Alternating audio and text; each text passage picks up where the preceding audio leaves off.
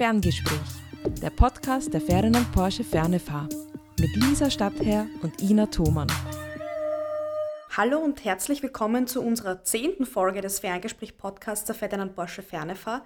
Heute zu Gast ist unsere Studiengangsleiterin Tanja Adamczyk. Hallo und herzlich willkommen bei uns im Podcast. Ja, hallo, danke für die Einladung. Sehr, sehr gerne, liebe Tanja.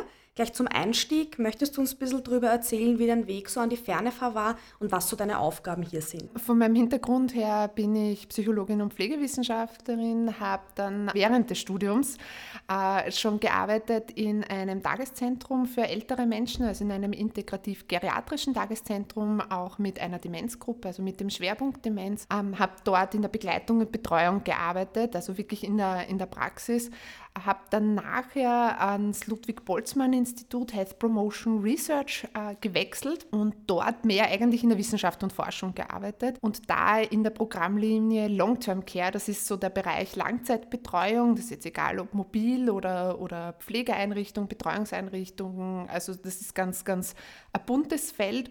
Und dort habe ich dann aber im Bereich Gesundheitsförderung für ältere Menschen mit dem Schwerpunkt auf Pflege- und Betreuungseinrichtungen Richtungen äh, gearbeitet und dort an verschiedenen Projekten mitgearbeitet. Dann habe ich zwei Kinder bekommen und ähm, bin dann verstärkt eigentlich auch schon während meiner Karenzzeit in die Lehre gegangen, habe an verschiedenen Fachhochschulen ähm, Lehrveranstaltungen abgehalten und bin so auch an die Fernefahr gekommen und habe da eben als nebenberuflich Lehrende gestartet mit dem Start des Studiengangs Aging Services Management, also ab 2014 und ja, bin dann in einem weiteren Schritt als wissenschaftliche Mitarbeiterin an die ferne Fahr gekommen, habe dort in einem EU-Projekt zu psychischer Gesundheit äh, mitgearbeitet und 2017 habe ich dann die Studiengangsleitung des Studiengangs übernommen und da weiterhin auch in der Lehre tätig gewesen. Das ist gleich zu den Themenfeldern, was mache ich da? Also einerseits Lehrtätigkeit, andererseits natürlich sehr viel rund um das Thema Qualitätsentwicklung des Studiengangs, Curricula, was ähm, angepasst wird, weiterentwickelt wird, Qualitätsarbeit allgemein, was das angeht, aber auch Zusammenarbeit mit den Studierenden, mit den Lehrenden begleiten, äh, mitgestalten an verschiedenen äh, Themen und ja, einfach in einem tollen Team ähm, viele tolle neue Sachen weiterentwickeln. Vielen Dank für den kurzen Einblick, was du alles bei uns an der Ferne verleistest. Was mich besonders interessiert ist, wo kommt die Leidenschaft für Pflegewissenschaften bei dir her? So, so ganz genau punktuell kann ich gar nicht sagen, was herkommt. Ich habe damals äh, eigentlich Psychologie studiert und das ist doch in einem sehr, sehr großen Studium mit sehr, sehr vielen Studierenden und habe dann äh, eigentlich durch Zufall dieses individuelle Diplomstudium Pflegewissenschaft entdeckt, wo so viele Themen hineinfallen. Einerseits Psychologie, Pädagogik, Soziologie, aber auch Medizin, Sozialmedizin, aber auch diese pflegewissenschaftlichen äh, Fächer waren da drinnen. Und das hat mich wahnsinnig interessiert. Und das erste habe ich mir gedacht, hm, vielleicht äh, nehme ich mir ein paar Wahlfächer von dort. Und schlussendlich habe ich es dann fertig studiert, äh, das Thema. Und das, was ich so spannend finde, ist, dass da einfach um sehr viel Interdisziplinäres äh, geht. Ähm, es kommen dort so viele Bereiche zusammen, ähm, die wichtig sind, um im Pflege-, im Betreuungsbereich gut arbeiten zu können. Und das finde ich einfach sehr, sehr spannend. Und da eben nicht nur aus einem Blickwinkel sich das anzuschauen, sondern aus ganz, ganz vielen. Und da auch eine Weiterentwicklung im Bereich der Pflege, äh, was auch natürlich das äh, Thema Altern, äh, worüber wir da auch sprechen, ganz stark betrifft. Das hört man auch in den Medien sehr, sehr viel, aber da auch weiterzuentwickeln und auch auf wissenschaftliche Grundlage zu stellen und zu schauen, was braucht es an Forschung, dass man da gute, qualitativ hochwertige Pflege und Betreuung leisten kann, ist, finde ich, ein ganz, ganz spannender Bereich. Der Titel unseres heutigen Podcasts ist ja Wir werden alle alt. Was bedeutet das aus deiner Sicht? Dass wir alle alt werden, ähm, bedeutet es, ähm, wenn man sich das Thema Alter, die Definitionen darum anschaut und, oder das Thema Alter altern, ja, das kann man ja eigentlich nicht auseinandernehmen, dann startet das bei der Geburt. Also ab der Geburt werden wir älter. Das kommt in unterschiedlichen Lebensphasen stärker oder weniger stark heraus. Ja? Und somit betrifft uns das Thema alle. Wenn man natürlich an das Thema Alter denkt, denkt man eher an wirklich ältere Personen, vielleicht mit 70, 80, 90 ja, und hat vielleicht nicht so vor dem Blick, dass das aber jüngere Menschen genauso betrifft. Ja. Ähm, es gibt verschiedene Definitionen von Alter. Ab wann ist man denn alt? Ja, das ist ein, ein spannendes Thema und wird sehr unterschiedlich gesehen. Man sagt auf dieser Übergang ins Alter startet so mit dem Ende der Erwerbstätigkeit, also wenn man in Pension geht, so mit 60, 65, wo man sich auch auf diese Nacherwerbsphase einstellt und geht dann weiter in so ein jüngeres Altern, wo man meist sehr aktiv ist, ähm, am, am, Leben da sehr aktiv äh, teilnimmt. Und dann geht es weiter bis zum Hochbetagten, der Hochbetagten, dem Hochbetagten, wo man meistens so ab dem Alter von 80 redet. Ich sage jetzt, es sind sehr, sehr ungenaue Angaben haben, weil das sehr davon abhängt, wie die Definitionen sind. Aber das ist ganz, ganz ähm, schwierig, das auch einzugeben, weil Menschen so unterschiedliche Bedürfnisse, Lebenswege haben, dass es jetzt schwierig ist, das in ein Paket zu geben und sagen, man ist alt ab 65, ab 70 weil sich auch viele Menschen gar nicht in dem Alter jetzt alt fühlen oder an was macht man das jetzt fest, dass jemand alt ist. Ja? Aber das Thema betrifft uns alle und zwar in allen Bereichen, egal ob wir hören es immer wieder im Themenbereich Politik, die da auch Herausforderungen natürlich hat, wenn es um die Finanzierung ähm, des Systems geht. Wir haben eine Alterspyramide, die Menschen werden älter, das wissen wir schon seit äh, mehreren Jahren und es äh, steigert sich auch in den nächsten Jahren noch weiter. Das heißt, wir haben mehr ältere Menschen ähm, in der Gesellschaft, in der Bevölkerung und da muss man sich auch überlegen, wie möchte man mit dem Thema umgehen, wie möchte man mit Menschen in der Gesellschaft umgehen allgemein und wie möchte ich auch mit älteren Menschen umgehen. Und somit, es, egal was da passiert, betrifft uns alle, weil wir ja alle älter werden. Und ob das jetzt mit 50, 60, 70 oder mit 30 ist, es ist einfach ein Prozess, der sich über die ganze Lebensphase einfach zieht. Was bedeutet dann in dem Zusammenhang, nach allem, was du uns gerade erzählt hast, Aging Services Management. Wo, wo setzt das an und was können sich unsere Zuhörenden unter dem Begriff vorstellen? Unter Aging Services Management ist, ist, ist ein englischer Begriff ähm, und ist vielleicht manchmal gar nicht so einfach so zu übersetzen. Es geht um das Management und die Verwaltung von Dienstleistungen rund um das Thema Alter. Der Studiengang, der sich mit dem beschäftigt, würde ich als Gesundheitsmanagement-Studiengang ähm, betiteln mit dem Schwerpunkt auf dem Thema Alter.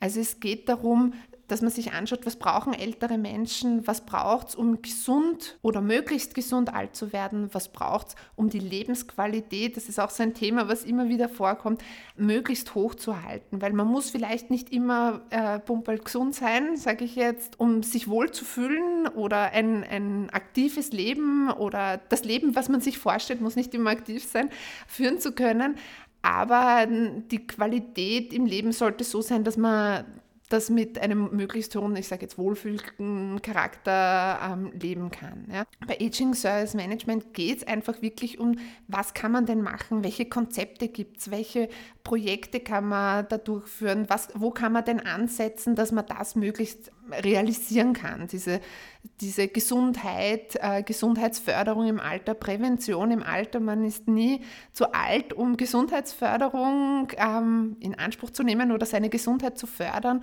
oder auch präventive Maßnahmen zu setzen. Ja, kann ich mit 80 genauso. Ja.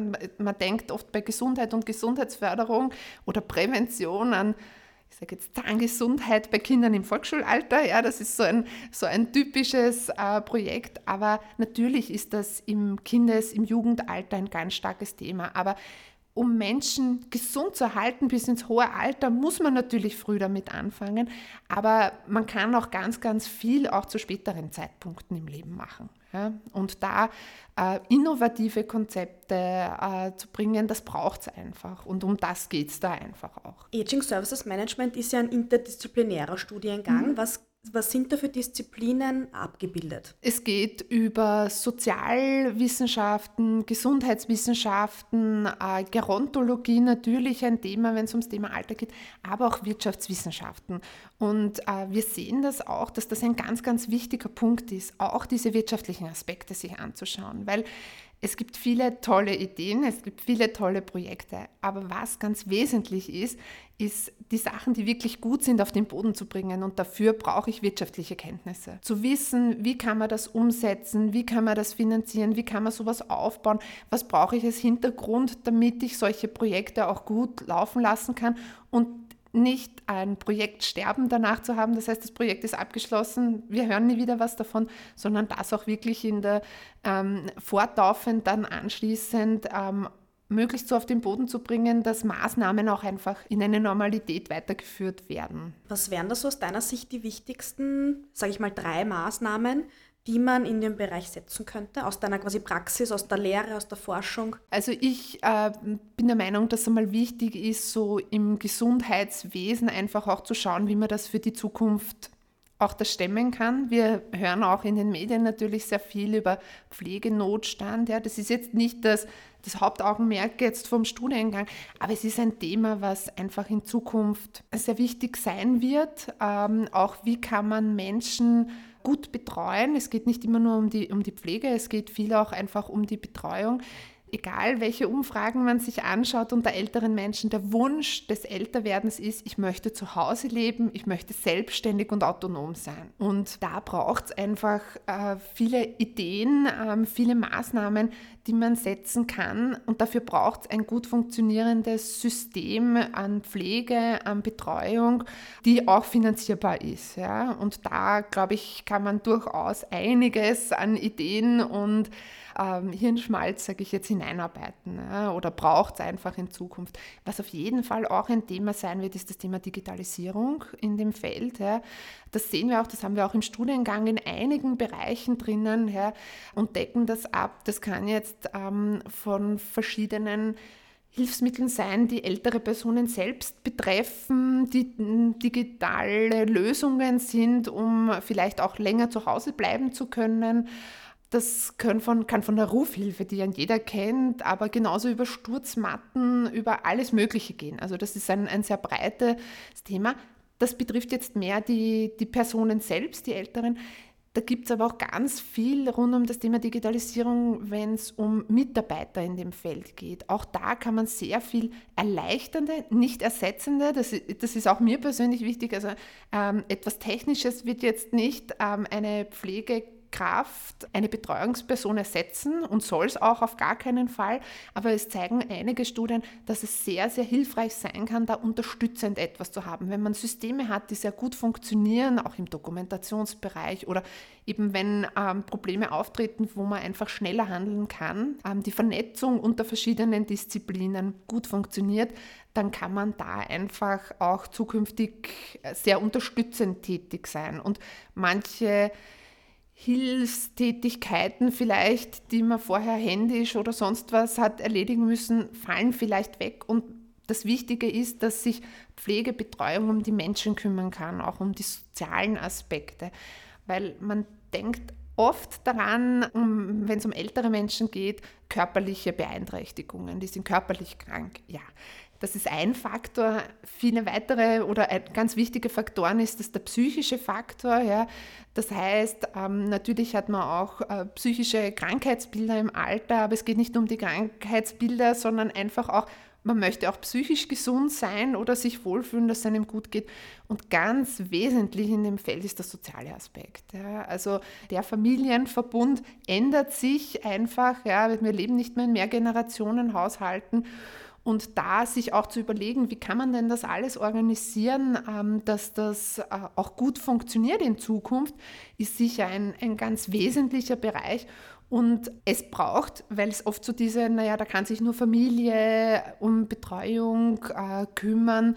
Das sehe ich nicht so und das sehen auch viele andere Studien nicht so, weil es sehr wohl im Nachbarschaftsverbund, aber im Freundeskreis genauso ähm, sozialen Anspruch geben kann. Und da, glaube ich, kann man aufmachen, was aber natürlich eine Herausforderung ist, wenn das der Freundeskreis ist, die Nachbarschaft vielleicht, die schon älter ist, dass man sich da im sozialen Feld sehr viel auch mit dem Thema dann Tod und Sterben natürlich auseinandersetzt. Also der Freundeskreis, und der Anführungszeichen stirbt dann manchmal weg. Und da muss man sehr aufpassen, dass es nicht in eine soziale Vereinsamung kommt. Ja. Also das Thema Einsamkeit ja, ist auch ein Thema, was man sicher in Zukunft da sich darum kümmern muss, sich Gedanken dazu machen, wie man dem gut begegnen kann. Die Beschäftigung mit dem Thema älter werden und wie man betreut werden möchte im Alter ist jetzt nicht das angenehmste Thema, worüber man sich Gedanken äh, macht, denke ich jetzt mal.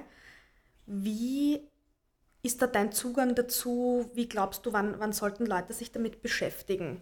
Ja, ist ein, eine schwierige Frage von dem her, wann man damit beginnen soll. Wie gesagt, man, man könnte sehr früh damit beginnen. Altern ist ja nicht etwas, was eben mit Ende der beruflichen Tätigkeit startet, so quasi. Ähm, jetzt bin ich alt, jetzt gehe ich in Pension. Das werden die wenigsten so ähm, benennen, dass wenn sie sagen, ich gehe jetzt in Pension, jetzt bin ich alt. Ja, also das ist es nicht. Aber sich mit dem Thema zu beschäftigen, wäre sinnvoll, ähm, sicher bevor auch, jetzt sage ich, körperliche Einschränkungen oder sowas kommen, gerade wenn wir haben vorher darüber gesprochen, über das Thema selbstständig leben im Alter. Was brauche ich dafür? Da brauche ich äh, eine Wohnumgebung, in der ich selbstständig leben kann, in der ich äh, möglichst viel so gestaltet habe, dass ich beim Duschen kein Problem habe, dass ich ähm, aber auch vielleicht nicht äh, 20 Stiegen habe, um ins Schlafzimmer zu kommen. Ja, das das kann schon in einem früheren Zeitraum relevant werden, wenn man sich einen Fuß bricht. Ja? Kann auch sowas natürlich schon auch mit 25 ein Thema sein. Ja? Aber ich sage jetzt sich vielleicht schon auch, wenn's, wenn man vielleicht noch im beruflichen Leben steht, sich einmal ein bisschen zu überlegen, wo sind denn vielleicht in meiner Wohnumgebung Herausforderungen, die ich habe, jetzt aufgrund von baulichen Sachen.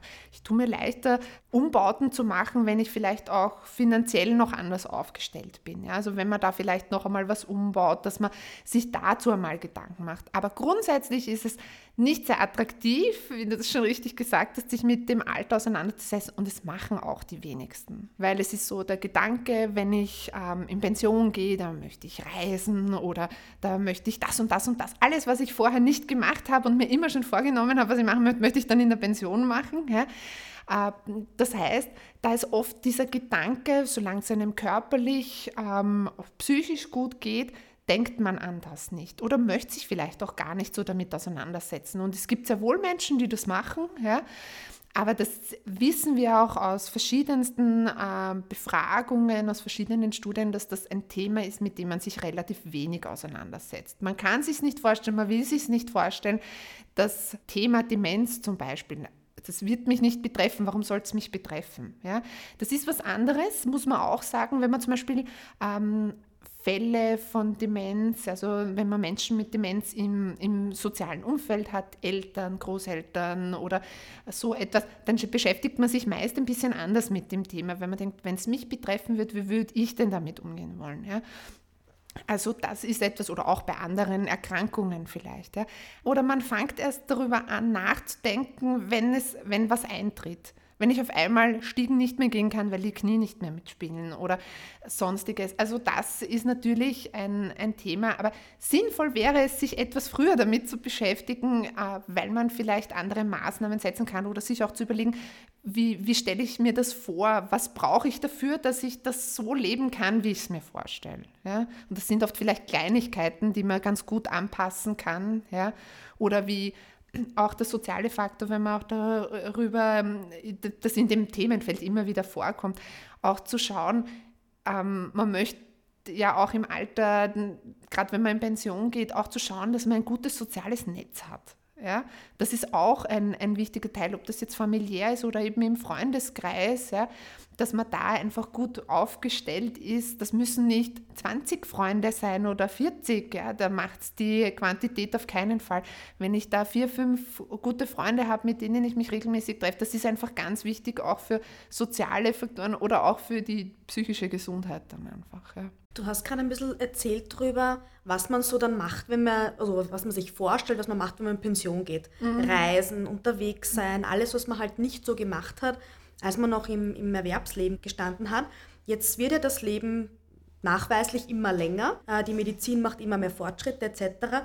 Von meinem Bauchgefühl her ist es so, dass man mit 60 jetzt nicht pensionsreif ist oder mit 65. Also vom, vom, Bauchgefühl her ist 60 das neue 50. Spiegelt sich das in der Wissenschaft irgendwie auch wieder oder in deiner Erfahrung? Ja, wenn man sich jetzt anschaut, wenn Menschen jetzt, sage ich, in Pension gehen, also dieses Pensionsalter, das ist so 60, 65 herum, schaut das anders aus, als vielleicht vor 30 Jahren war. Ja, das, ähm, da ist doch das kann man jetzt auch nicht alles so über einen Kamm scheren, aber da ist sehr viel auch in Richtung Familie, Enkelkinder, in die Betreuung. Da, da ist schon auch äh, sehr viel in diesem Feld gewesen. Wenn Menschen jetzt in Pension gehen, ja, ist das sehr oft geprägt von sehr viel Aktivität und man möchte was erleben, man möchte was, was tun. Also da ist das sehr unterschiedlich. Und das wird sich auch in Zukunft ändern. Ja? Also wir haben jetzt, wenn man sich anschaut, 80-Jährige, ähm, die jetzt sind, und wenn man sich es wahrscheinlich in 20 Jahren anschaut, wird das trotzdem ein anderes, eine andere Herangehensweise brauchen. Ja. Generell ist es sehr schwierig zu sagen, naja, ich schmeiße da jetzt alles, was unter, sage ich jetzt, Senioren fällt, in einen Topf. Das kann man nicht machen, ja.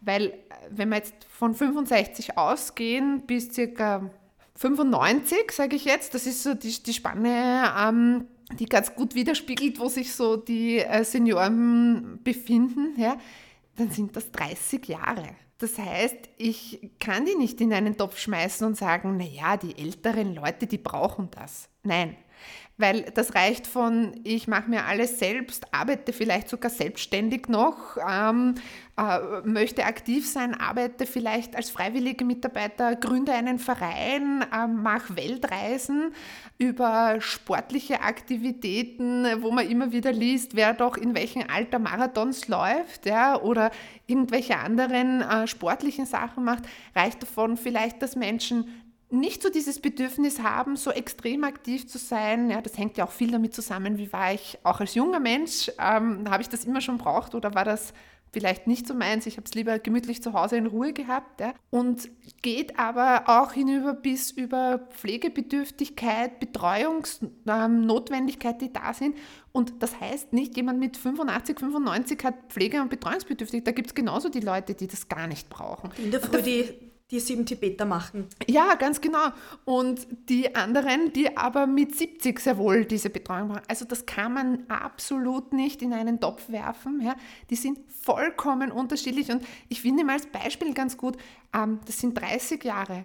Ich kann auch ähm, einen 20-Jährigen mit einem 50-Jährigen, das ist die gleiche Altersspanne, soll ich die in einen Topf hauen? Nein, auch da hat man vollkommen unterschiedliche Ziele im Leben, man hat unterschiedliche Herangehensweisen, man hat einfach andere Bedürfnisse. Und genauso haben die ähm, älteren Personen, wenn man jetzt ab 65 rechnet, ja, da ist immer die Frage, wo, wo setzt man die Grenze? Wie empfindet man das vielleicht subjektiv? Das kann man objektiv vielleicht versuchen, in irgendwelche Definitionen zu gießen. Aber da sehen wir einfach, das sind die Bedürfnisse so unterschiedlich, was das angeht. Ja. Und ähm, wir werden das auch weiter sehen oder es wird sich da doch auch einiges ändern. Ähm, wir hören das auch immer wieder von der Babyboomer-Generation, die jetzt dann so nach und nach anfängt, in Pension auch zu gehen, ja, dass das natürlich auch ein Thema ist, die anders aufgewachsen sind, die vieles auch anders vielleicht fordern, ja, als Generationen auch vielleicht davor. Und dass sich da auch in der Betreuung, in, in der Art also in Betreuungspflegesituationen sich vielleicht auch Sachen ändern werden, aber genauso wie die herangehen, wie sie gehört werden wollen. Dass man sich nicht sagen lässt, das ist halt jetzt so und im Alter machen wir das so und so, sondern sagen wird, nein, das interessiert mich nicht. Ich ähm, habe mir das anders vorgestellt und ich erwarte mir auch, dass das anders funktioniert. Also auch da wird sich einiges tun. Es wird sich auch, weil ich auch das Thema Digitalisierung angesprochen habe, auch da wird sich was tun, weil natürlich die Generationen, die jetzt dann auch in Pension dann gehen in den nächsten Jahren, die haben in ihrem beruflichen Feld mit Computern oft täglich zu tun gehabt, mit anderen technischen Hilfsmitteln. Ich glaube, es gibt wenige wahrscheinlich, die kein Smartphone haben oder nicht über irgendwelche äh, sozialen Medien oder, oder Chat-Möglichkeiten, ja, ähm, nicht mit Familie kommunizieren, Fotos schicken und so weiter. Ja.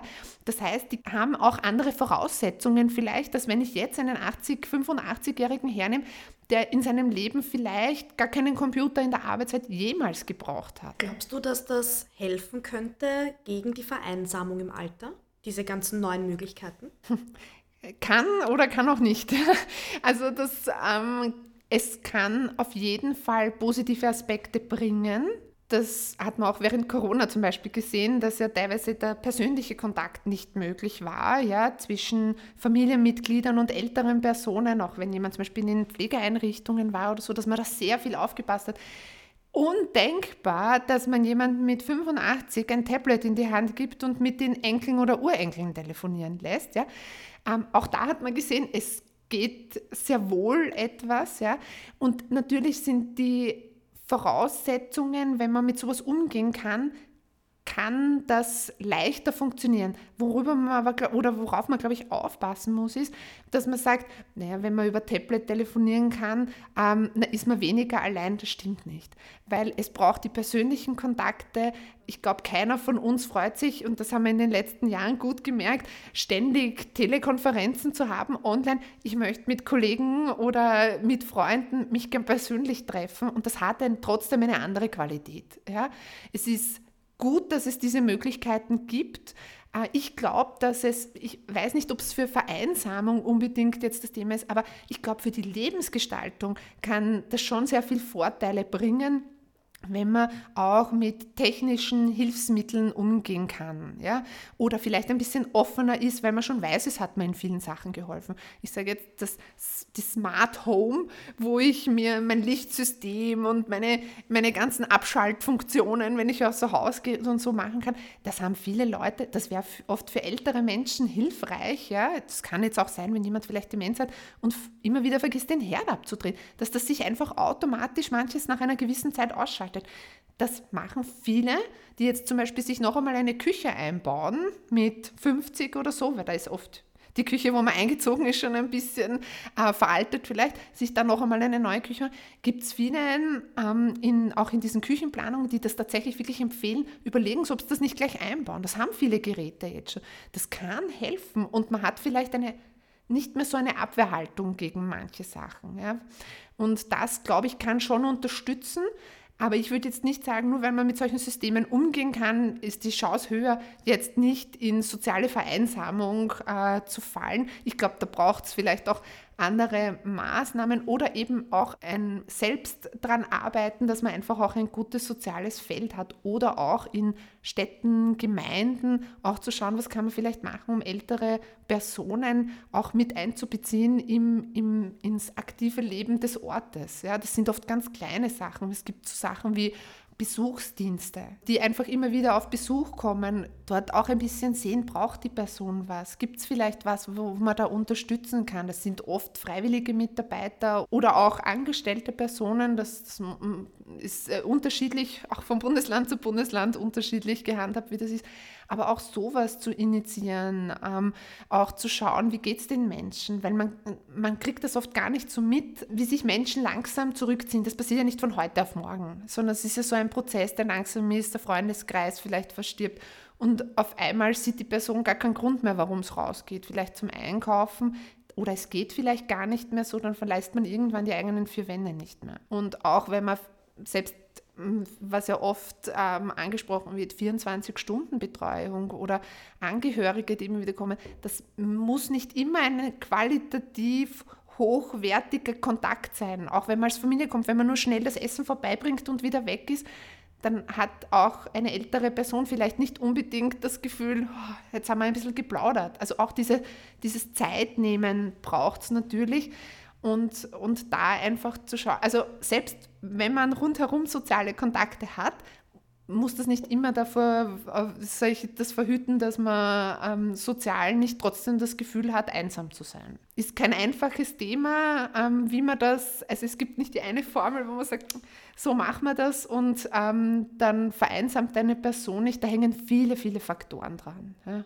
die man aber auch in verschiedenen Bereichen, glaube ich, ganz gut berücksichtigen kann, egal ob im familiären, in der Gemeinde, in der Stadt, in, in Pflegebetreuungsdiensten, ja, in Vereinen. Ja. Gerade ältere Personen sind oft aktiv in Vereinen tätig, egal ob im Seniorenbereich oder auch bei der Feuerwehr oder so.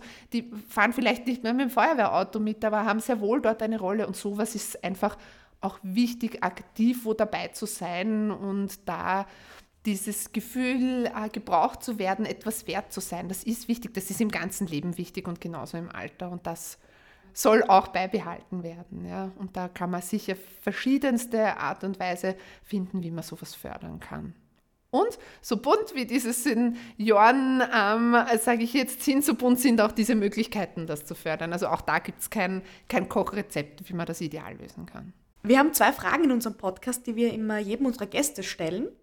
Die erste ist, Tanja, hast du einen Arbeitsplatz zu Hause? Ja, ich habe ein Arbeitszimmer zu Hause. Das ist auch ganz, ganz fein für das, wenn wir auch in der Ferne fahren, ähm, oft auch die Möglichkeit haben, Mobile Working äh, zu betreiben, ist das ganz, ganz fein, wenn man einen Arbeitsplatz hat, wo man sein ganzes Zeug hat und wo man quasi sich hinsetzt und ähm, weiß, jetzt arbeitet man. Also ich mag das sehr gern, wenn ich so ein, ein Umfeld habe und mir nicht jeden Tag den Tisch freiräumen muss dafür oder so. Und gibt es da in deinem Büro auch einen Lieblingsgegenstand? Einen, glaube ich, kann ich nicht betiteln. Ähm, was ich habe, sind einige Bilder von Familie, von den Kindern, ähm, die ich stehen habe und regelmäßig wechselnde ähm, gebastelte Teile meiner Kinder, die sie mir immer wieder hinstellen, die ich dann sehe, vom Tonschüssel über ähm, Filz, äh, Vogel, was gebastelt worden ist in der Schule oder sonstiges.